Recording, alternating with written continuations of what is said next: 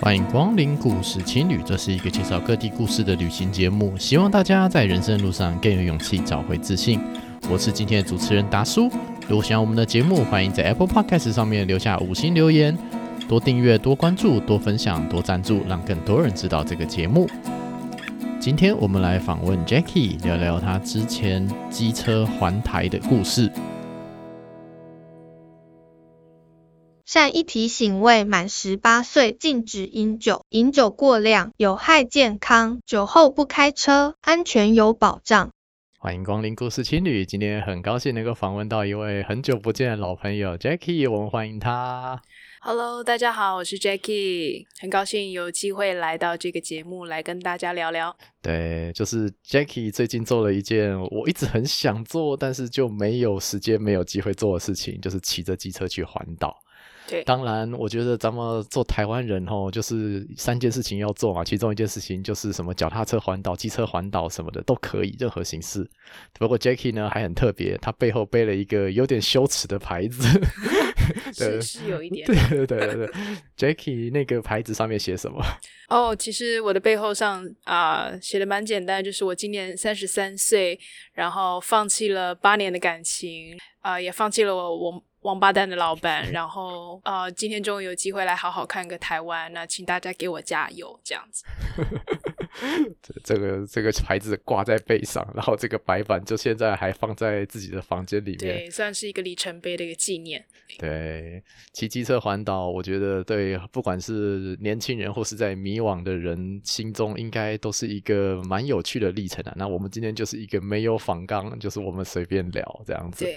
那 Jackie 还记得当时有任何的计划做这件事情吗？就是还是说这是一个就是决定咱们要这么干，就是一个很冲动的要做了。对，就跟我离职一样，其实当下就是觉得是说真的受不了了。我觉得，呃，其实我的个性，呃，我我在做的工作是叫做视觉陈列。其实这份工作的话，它是有点像是大家认识的。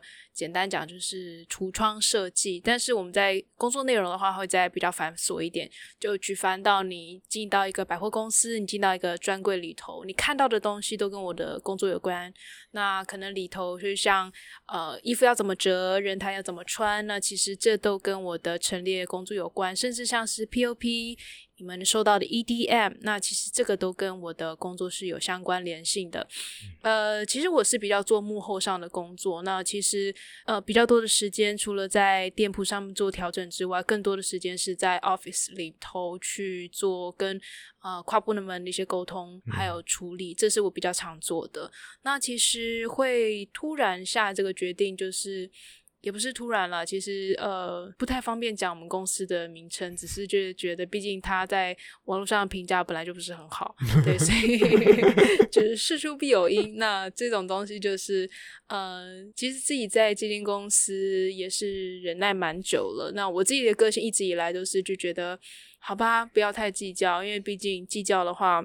不一不一定会达成你想要达成的目的。那既然我退一点点可以达成我想要的东西，那也许我不用这么的坚持。这是一直以来我在这间公司的一个处事的方式。但真的觉得，嗯，当下在会议上就觉得我真的忍受不下去了。我觉得当下就是，呃，在会议上就说我真的不适合这间公司的文化。那我离职，对，所以也是因为这样子，刚好有一个算是空间的时间去让自己完成这一个任务，嗯、对，那也很刚好的是说自己也放下了一个啊、呃、长达八年的一个远距离的恋情啦，其实是自己舍不得，所以才拖了这么久。那刚好是一个很好的契机，觉得啊，我我可以。用这个空档去好好看看养育我的台湾。对，嗯，你你应该说是冲动吗？其实也就是一个忍耐很久、厌世很久，然后最后就决定到达一个临界点，就觉得该放手了。对，就是个大解放就对了。对，裸辞，我们这样讲就没有准找到下家就直接辞掉这样子概念嘛，对不对？对，其实大家都吓到，就是。做我不论是我辞职，或者是我做环岛这件东西，其实都打把我身边的朋友都吓坏了。呃，多吓坏了，就是大家可以可以跟大家分享是说，呃，我异性恋的男生朋友，就是他们可能他有自己有各自的女朋友，是很稳定关系的那一种，就是看到我这些状况，就突然打电话就是我们大概已经有一年半载没有讲过电话，他就会突然打电话跟我说：“Jackie，你还好吗？我们需不需要聊聊？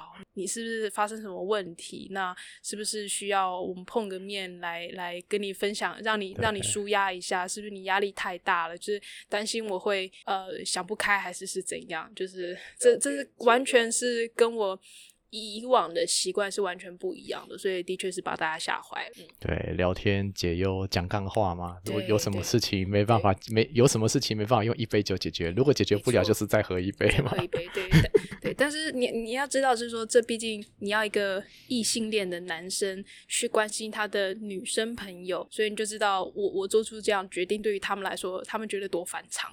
对，就是 而且我们是没有暧昧关系的那一种，就是真的很普通、很普通的朋友。对，嗯，对啊，这表示 Jackie 人缘也很好嘛。大家看到觉得你可能有困难，大家会想要帮你啊。对，对对大家吓坏了这样子。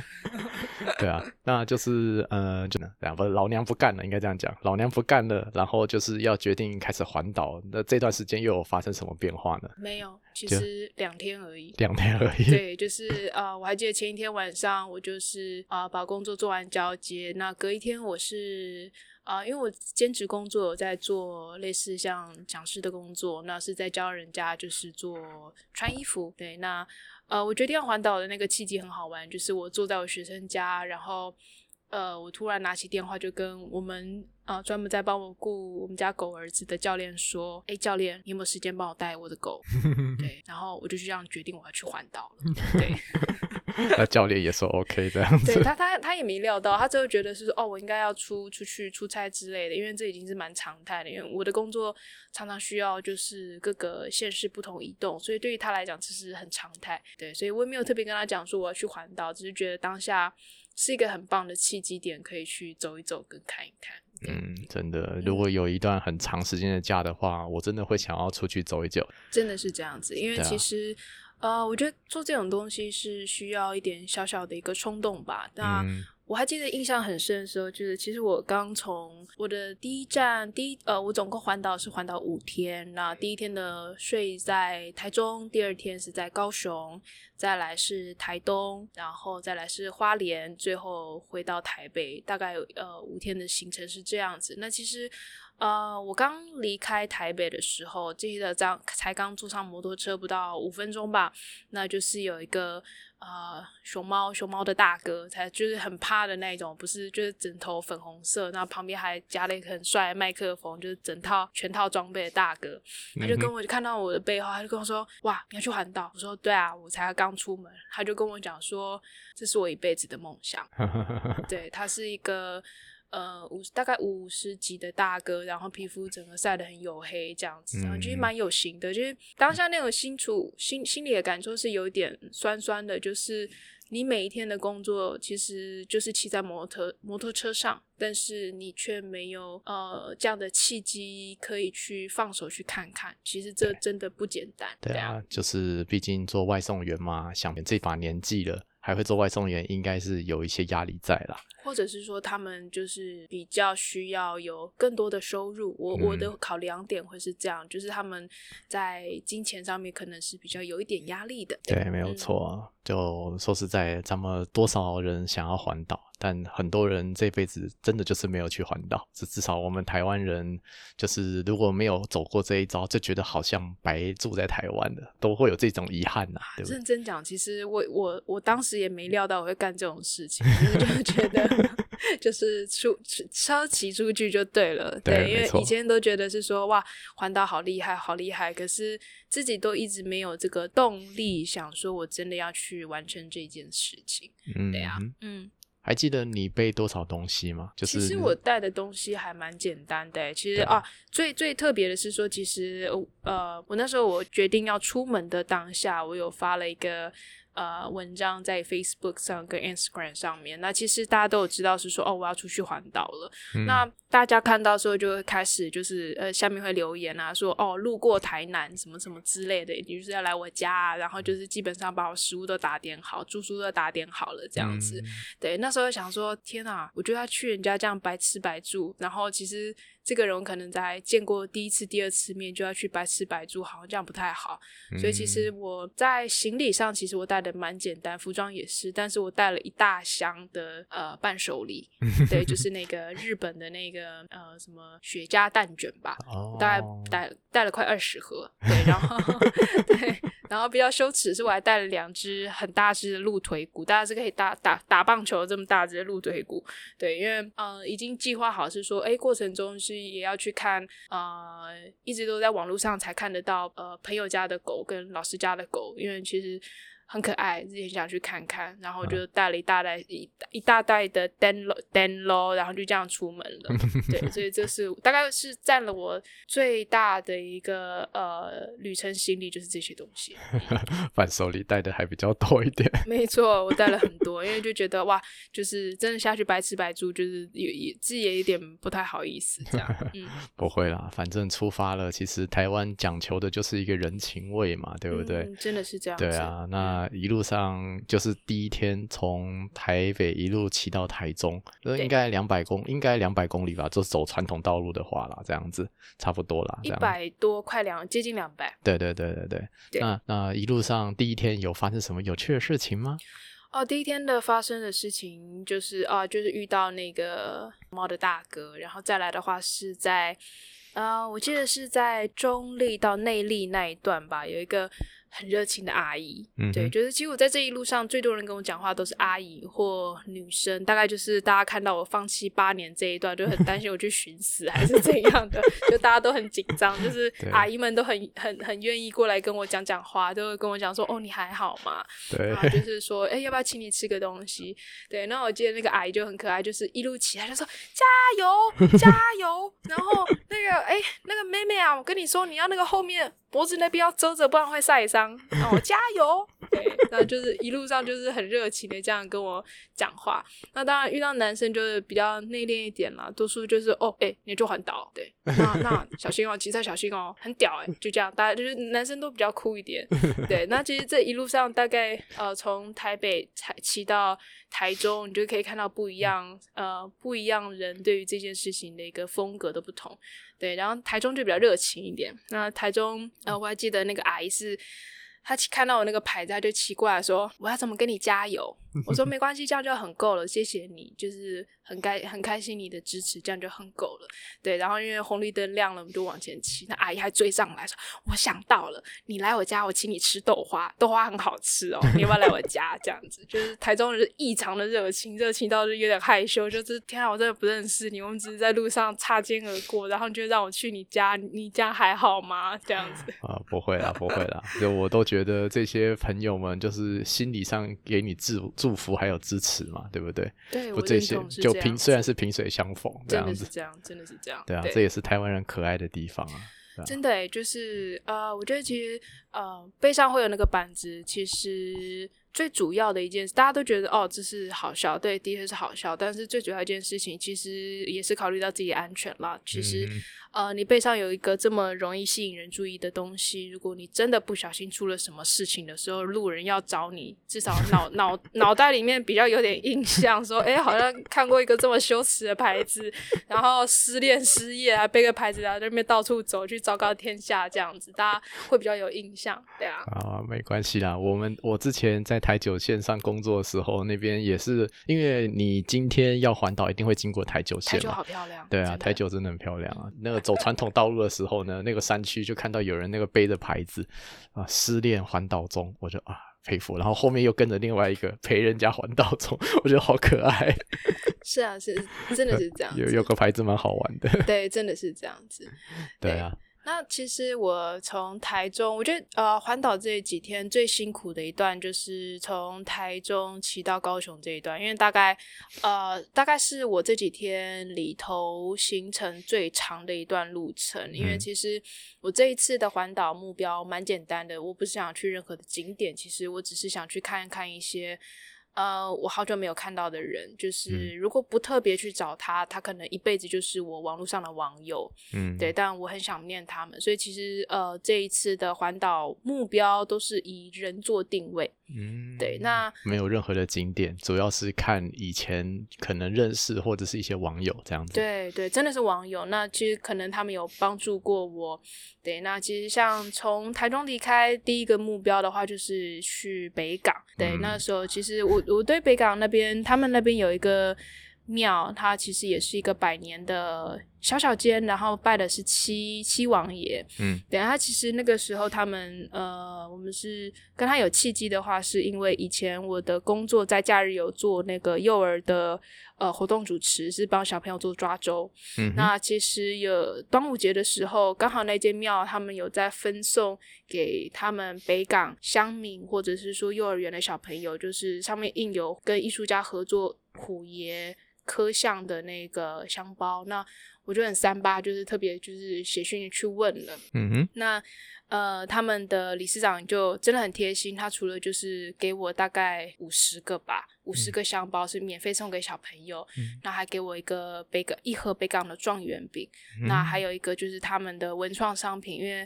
呃王爷是骑马，所以还给我一个小马的吊饰，然后就是完全是不收任何费用，就是直接寄到我家里来给我，嗯、就完全没有看过面，对，哦、所以我就觉得天哪，我这次这么难得有机会，我一定要下去，然后去北港看看，一定要去北港看看，然后我就跟我弟弟讲，因为我弟在台中，啊，又是个超级大路。一切都是靠 Google，对，那他在跟我大概跟我讲说，哦，你从台中骑下去大概要两个小时哦。我说，哦，好啊，那应该还好，然后就这样下去了。嗯、那跟大哥大概我们大概中午前到，就跟大哥打个招呼，然后晃一晃，然后就觉得哎要离开。我那时候想说，哎，北港都到了，那我去鹿港看一下好了。对，因为我想说，嗯，因为我呃我有一个啊、呃、鹿港那边有一个就是。呃，一个在做西装的一个定制定制西装的一个老师傅在那边，我一直跟他讲说我要下去亲自去看他的店铺一趟。嗯、我想，天哪，我都到了北港了，我记得鹿港就在下面，那我就就骑去好了，反正应该都很近。对，然后一下 Google 想说为什么两个小时？就是他这这间店在哪个山里面？为什么要两个小时？对，然后说后来才发现，其实我一直以为，呃。鹿港在北港下面，对，然后想说，哎，就是为什么要这么远呢？就是，哎，才发现，就是我一直以来把地理是搞错了。就是，对对对对，介介绍一下，那个就是鹿港，理论上在台中嘛，对不对？它是靠海边那个地方。不好意思哦，其实云嘉南的鹿港、北港那个我还是搞不懂，它到底在哪个县市。我只知道现在知道北港在下面，然后鹿港在上面，然后它鹿港在台中下面一点点，但是它在到底在哪个县市，我还是不知道。对。好，没有关系。总而言之，就顺序来说，就是北港它在云林那个地方嘛，对不对？你从台中已经到云林了，那你再等于是要再骑回去北边的。对，所以那时候真的很惊讶，说为什么 Google 告诉我还要两个多小时？我想说到底在哪个山里面？对对对，我想说到底是在哪个山里面要这么久？就是居然还要骑两个多小时？对。那后来应该没有特别绕去鹿港了吧？天哪，我快崩溃了，没有办法，因为真的太远了。对，对因为他这段路又刚好是最辛苦的一段，因为其实呃，产业道路上面没有任何的遮蔽。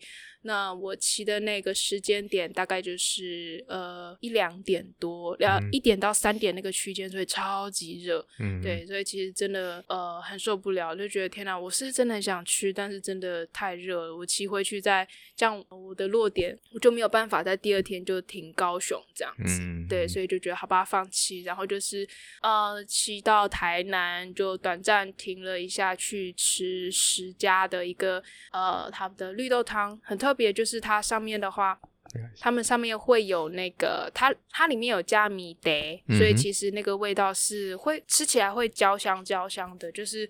很特别，那真的觉得是好吃。那我大概这是我吃过最好吃的绿豆汤了吧？嗯、对，然后就有在那边短暂停留一下，台南停一下下，然后就直接下高雄去了。对，其实台湾每一个县市都可以认真逛很久啦。如果真的要走的话，不过如果你是以人为单位这样子去规划旅行的话啊，其实也没有不好，那就是看到自己想看的最重要嘛，对不对？对对对，其实这路上最好笑的其实就是。呃遇到很多的，特别是男生，然后就跟我看到我在环岛，他说：“哦，我才刚环岛回来耶，那你去哪里？”然后还会会告诉你是说哪一些地方你一定要去。对，那印象最深就是我第一次边骑摩托车边聊天，就是一个在产业道路上遇到一个大哥，然后他就一直回来跟我说：“他说哦，我才刚环的环环岛回来哦，我才环了十二，我环了十二天，你看我皮肤晒多黑。”然后一路上。他大概跟我讲了，就是骑着摩托车，然后一边骑一边跟我聊天，然后跟我讲了五分钟。但是过程我全程只听到风声跟金针花三个字之外，我全部都听不到他在讲什么，就是全部都是风声。但是你要一直很开心啊，是哦，怎么这么厉害，好棒哦！但我真的听不到他在讲什么。哦，蛮可爱的，对啊。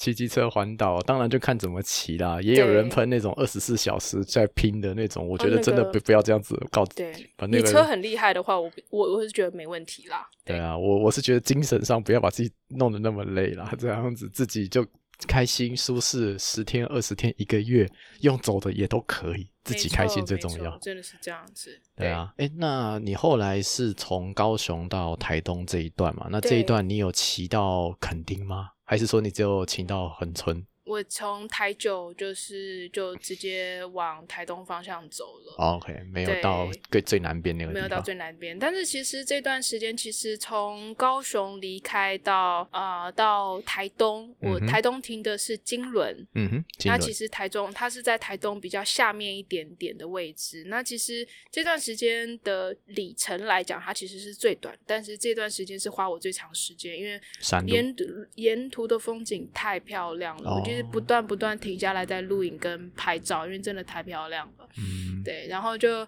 很好笑的是，我这边还遇到艳遇。怎么说？对，这这好笑，就是他就因为我的背上的牌子，因为真的太羞耻，大家就是很容易会被人家。看到，然后呢，其实就是有一个重机的大哥，uh huh. 对，他已经骑过我了，然后在前面等我，然后说哦，应该是又是要跟我加油的吧，uh huh. 然后他就很开心跟我说，哇，你才三十三岁哦，好年轻哦，uh huh. 我刚离婚，uh huh. 那你 今天住哪里？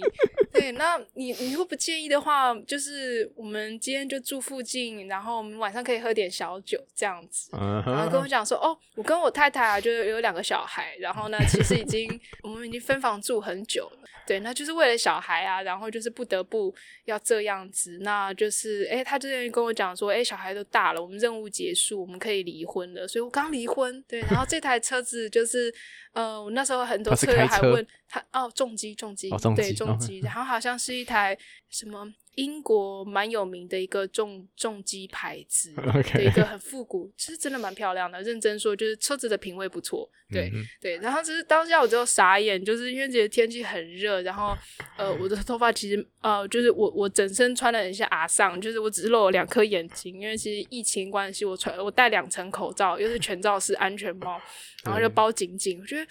哇靠！这样也能来搭讪，你也蛮屌的，你知道吗？他，对对对对，他他对方有没有搞清楚你的性别这样子？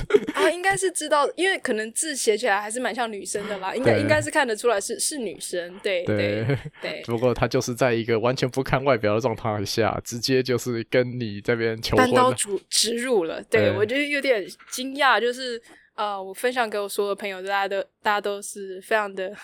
呃，就是很很惊很惊喜很惊讶，就是哇，这也不错，就是哎，大大叔骑摩托车的那台摩托车的品味也不错。如果大概去 Google 一下，那台大概也是要快将将近百万的重机，吧也是不错啦，财财力不错这样子。对啊，就看要不要嘛。对，其实真的是太诡异了，然后我还特别把它拍照。我拍照并不是因为说。我想跟他干嘛？是因为真的太危险，就是从来没有遇到这种事，就是我一定要拍照记录一下这个人，不然我觉得等一下我可能会出事这样子。就有趣的大哥，很有趣，对，很有趣，嗯、对啊，对，对，也不错啦。就是在旅行上，谁谁、嗯、没有一点艳遇，对不对？如果没有艳遇的话，那出门旅行好像少一点乐趣，对不对？不是，这这真的太惊吓，就是你知道，他只看得到我两颗眼睛。然后这样就可以搭讪，我也觉得真的大叔你也挺屌的，真的。对于大叔来说，或许两颗眼睛也够了。够了，哦，好吧。对啦，我台东停的是金轮，我个人蛮喜欢那边的。如果嗯。蛮推荐，就是呃，听众朋友如果有想要去针对一个小地方停在那边放松的话，我觉得台东金轮是一个蛮好的选择，因为它其实。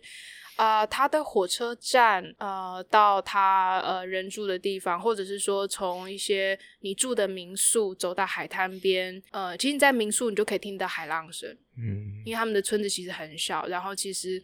也不会倒是说非常的太呃，你我们都市人习惯的一些 seven 啊那些他们也都有，嗯、对，所以其实在各方面机能上面是 OK 的。对啊，那你又可以住在你觉得合适的地方，又非常非常靠近海滩，对，所以那边各方面的环境，以金轮来说，我真的很喜欢。那他那边也可以看到就是最早的日出，嗯。对，所以其实它的日出是很好看，很美，非常非常美的。所以大家有想要去放松，金仑是一个好选择。对，对，放空，人有的时候是需要放空的。对对对，给自己一段时间，然后再重新思考未来要怎么走下去。这个我在旅行过程中常常有这种放空的时间。对，对吧？那因因为那个时候，哎，你们是呃金针花的季节了嘛？对不对？六十尖山那一带。对对对。对啊，差不多九月，差不多这个时八九月这个时间嘛，对不对？对对啊，那一路继续往北骑，应该就是什么玉里啊，然后花莲市，然后你是停在花莲啊？因为花莲是一个两百公里长的县市。哦，花莲那一段其实也骑的蛮痛苦的，因为它很长，然后最主要的话又遇到台风。台风天。树就是那个到处到处去旅行，目前还没有登陆任何一个国家的那个台风，就是树树树什么的。就就是护国护国神山一边一少一边的，对对，扫了一边，然后就他就开始去各处去郊游，然后都都不登陆的那。一个台风，对，其实那时候在花东，我原本预计想要再停的再久一点，但是真的因为呃台风的关系，所以走的比较赶。那那我在花莲停的是新城，嗯，对，那其实就呃那间那个位置的话，其实是算是花莲市区再往上面。再往往北走一点点，就是即将要接到北宜公路那里了。对，它呃，新城这个地方，就是如果你就是大部分外国观光客要进泰鲁阁的话，会在新城这个地方下车，然后直接呃有比较厉害的外国人直接用走的走上泰鲁阁啦。可以就是我们走到这个什么有隧道的那种路线啊、步道啊，大概就是从新城这边开始啊。对对啊，那大概它是在花莲以北一点点，北一点。对，所以它其实。啊、呃，我住的饭店蛮好的，它是一个，它叫隔，一个门里面中间一个河，一个什么人文旅馆，嗯、就它很酷是，是因为它大概是新城那边最高的一栋楼，所以其实你在房间里头就可以看得到清水断崖，嗯、看得到看得山，看得到海，所以其实那边很漂亮。嗯，那其实我会停在金轮，是因为刚好啊、呃、有朋友在那边开呃那个。有一个咖啡厅还是书店叫练习曲，那是我的朋友开的，嗯、所以原本是说想过去打个招呼，但是呃时间真的有点赶，就到花莲的时候，新城的时候已经是他们休息时间，隔天又比较早走，因为台风已经确定是已经已经发布路径了，所以真的走得比较急一点点。嗯、但新城来讲，我觉得也是一个蛮值得大家停下来好好去。呃，看看的地方，因为它其实一边是山，一边是海，所以景色是很美的。嗯、对，那离开清城之后，就开始走苏花公路。嗯呃，回来，嗯、对，所以其实那段时间也是很漂亮，很漂亮。那呃，一般人会可能会走苏花改，嗯，对。但是如果你开车的话，对你如果真的是想要看风景，我还是建议大家走就是苏花的老路，对对，因为其实就是虽然有点危险啦，就是可能你可以可以看得到山边，可能就是有一块石头就会突然掉在那边，然后还会滚下来，有点恐怖。但是其实以风景来讲的话，就是走苏花的老路其实是很漂亮。那就是我们早期的旧台九了，那现在就是那条路，我在那边也待了快四年，对我来说那边充满了回忆。嗯、对啊，那边确实是呃传统上传统路段就是很容易坍崩啊，很容易有落石。嗯、不过主要的车流都已经移到那个新的隧道和桥梁那边了，所以那边的车流应该相对之前是少很多了啦。对，所以你可以慢慢，如果是真的大家有机会想要去骑车环岛的话，那一段就是是漂亮的，就是对啊，稍微注意一下安全。对，随时停下来去拍照，其实都是蛮 OK 的，因为车流已经不像过去这么的多，所以啊、呃，反而速度上面可以以比较走得让自己比较舒服一点。对，对，没有错。那就是一路这样子是骑到宜兰，然后最后回台北嘛，对，对不对？对，对，中间是走北宜吗？我走北宜回来的，因为刚好呃家就是在北宜的末端，对。嗯、然后那时候就想说。天呐，最后一条路了，因为其实对北宜公路的印象不是很好，就是太就是大家都是很多车祸，然后都在这边，那再加上有台风，其实那时候走的很紧张，想说天呐，就是最后一条路了，走完我就到家，但是我真的回得了家吗？心心里 OS 这样子，对，那没关系啊，大不了就在那个就是那个什么翡翠水库那边多休息一天嘛。不行不行，我当时觉得天啊，我是今天就可以回家，还是要晚七天才可以回家？这样 就太太可怕了，对 对，台风天不要自己乱骑车了，就真的，因为真的很恐怖，就是呃，很多呃，有听过北宜这边其实常常发生一些机车的车祸跟事故，所以其实一直以来对这些这条路的印象不是很好，嗯，对。然后那一天刚好是补班日，所以还蛮幸运是那天补班，所以其实那天路上的重机不多，可是一上从宜兰上北宜就开始起大雾，哦，蛮真的是蛮可怕的，因为其实那个雾是大到是。能见度太低了，能见度很低，然后旁边就是躺了一堆被撞烂的重机，还有一二五的尸体，然后其实那个 就只有一个人，然后其实有点恐怖，然后就这样，对对，真真的蛮惊吓，然后就骑得很慢这样子，就还有路上有呃遇到两台就是。养工处的那个工程车，然后天哪，养公路的车，对，我就跟他们，然后慢慢一路骑。虽然我知道他们也很慢，但是觉得跟着他们比较安全，不会被撞死这样子。对对对，我们台湾的公路会有所谓的，就是养工处的人每天会巡路，然后就是看看这个路有没有落石要清的，都都会，没错，对，是有这么一批人在的啦。对，所以就觉得嗯，跟着他们比较安全。对，至少前面就载着那个小山猫，如果真的山崩塌下，他们可以救我。这样 对，没有错。对啊，就是呃，北宜那边吼，就是以前我也是长期那边啊，就乱骑这样子，可怕。对，很多就是那种骑着重机在那边压车，很帅，然后就会有另外一批人在负责拍照，就是拍这些压车的这些人这样子，嗯、然后拍出很帅的照片，嗯、追焦照片这样子。对啊，然后就会网络上 po 说，哎，那个我今天追焦到哪谁啊？今天拍到哪一台车子，他改了哪里，就可以分析的很细。我说这也是一种乐趣。对，然后就会再过不久，就会有人打电话过来说，帮我把照片给拿掉。我今天载的不是我老婆，找回来。真的会会是这样子，对啊，对啊。嗯、那短短的五天的旅行结束，回到家有什么感想？你自己觉得？你会开始觉得是说，好像。总把以前总把很多事情想得太难，然后还有就是说，嗯、呃，以前总觉得好多事情都会被自己限制住，然后总觉得好像要准备很多事情，嗯、这些东西才有可能达成。嗯，对。那其实这样一趟走下来，才发现是说，你需要带出门跟需要拥有的东西其实是很少的。你你真的需要在你生活中需要的东西是很少的，所以。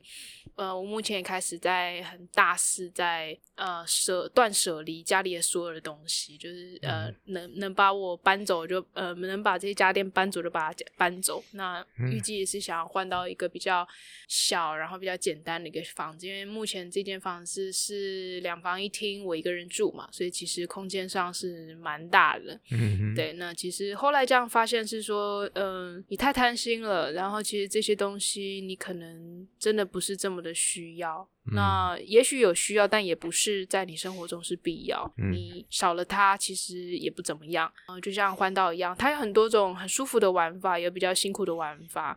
那其实这样骑车一趟下来，我觉得那个感觉是很好的，因为它的呃玩的方法跟你坐车或坐火车其实是完全不一样。其实你在过程中，呃，你可以感受到一些天气上的变化，甚至上就是。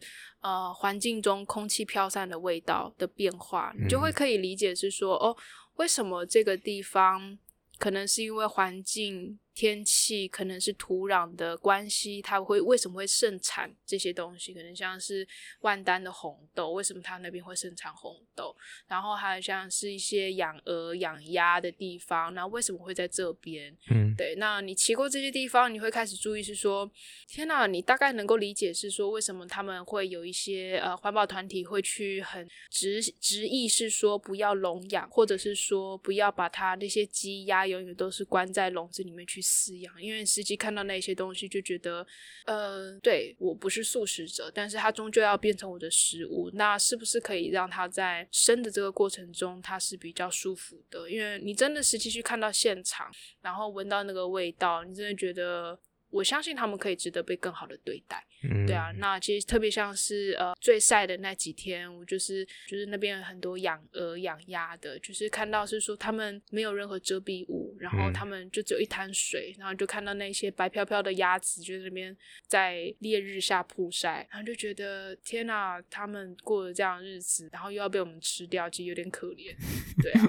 嗯 对啊，就是走到不同的地方，闻到不同的空气，然后体验到那边的生活，就会有一些新的想法啦。对，真的是这样子。而且特别就像你讲的，嗯，我也很认同，就是长途旅行回来，虽然可能五天不算很长啦，但是就是会有一些心理上的变化，然后断舍离就会变成一个很常做的一件事情。对，就觉得这些东西已经不是这么的重要跟必须了。那以前也不知道自己在纠结什么，嗯，对啊。那特别是嗯、呃，这次离开了工作，离开了感情，那也算是自己一个彻底的一个放下。那既然都已经可以放下这些东西，那家里的东西为什么还不能放下呢？那又有什么是放不下的？对啊，就洒脱一点嘛，对不对？对，生活中留下一些适合的东西就好了，其他就佛系了。嗯、对，就是。可以让他送给更需要的人，我觉得这样就很够。对，对，也是啊。像我今天来 Jackie 的家，其实就是来拿书的。